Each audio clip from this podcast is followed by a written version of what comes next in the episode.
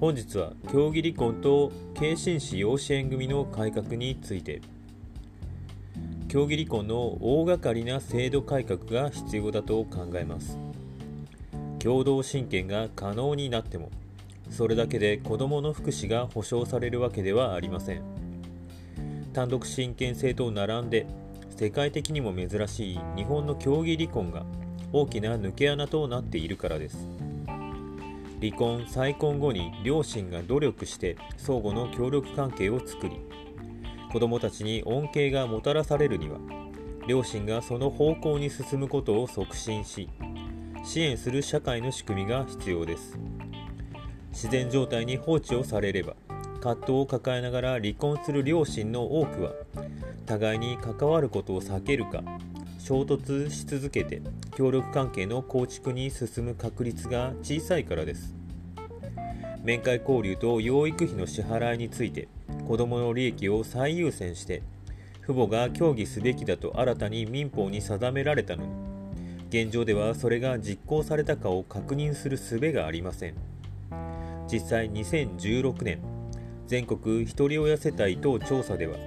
協議離婚の場合面会交流の取り決めをしているケースは母子、父子世帯のいずれも2割程度に過ぎません。養育費の取り決めも母子世帯で38%父子世帯で16%にとどまっています。つまり江戸時代から連綿と続く。離婚は私的な家の問題とする固定観念が邪魔をしています。子ども最優先の離婚を実現するためには他の多くの国と同様に家庭裁判所のような専門機関の関与は不可欠でしょう。専門機関が離婚届提出の窓口となり離婚再婚の際に両親が子供に配慮すべきこと共同養育のメリットとその方法論などを学ぶ教育プログラムやカウンセリングの機会を用意します。さらに支援を受けながら父母が子どもの養育についての協議書を作成。その機関が協議書をチェックした上で離婚を認めるのです。離婚後の親の1人だけ責任を負わせて子どもたちの福祉に国家が関心を向けない現在の仕組みが大きく変わることになります。子どもたちの権利を守るために必要な人的・施設的な資源確保に予算投入することはどの条約締結国でも当然です。兵庫県明石市のような先駆的な地方自治体に任せている状態を脱して国が責任を持って対応する制度を確立するには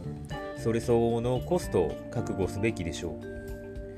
第3に届け出だけで簡単に成立する継親子間養子縁組制度の改革が必要です。共同親権が一般化すれば当然このような養子縁組は簡単に行えなくなるでしょう。親の離婚再婚に関係なく親子関係親権者は継続するという原則のもとでは両親の了解なしに検診士が養子縁組することが難しくなるからです。例えばアメリカでは両親と子どもの法的関係の継続が原則ですが継親氏は同居していても法的には他人に近い姻族関係であるため継親氏関係を法的にどう位置づけるかが課題になっているといいます。その点日本とは対照的です。一方アメリカ同様に親子関係の継続を原則とするカナダやニュージーランドでは家庭裁判所の判断などによって同居継親にも親権者に相当する地位を与えることができます。またイギリスでは両親の許可がなくても一定期間同居する継親に3人目の法的親子関係を付与することが可能です。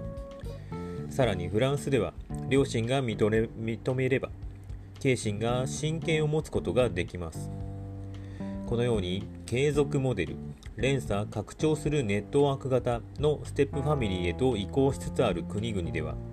子どもの親的な存在が3人以上になる選択肢を制度的に用意しています。日本でも共同親権の導入とともに3人目以降の心的な存在を追加できる制度の導入が検討課題になるでしょう。その許可を家庭裁判所などが出す場合にはステップファミリー独自の家族関係整性について学ぶ教育プログラム受講の義務化なども検討対象になるでしょう。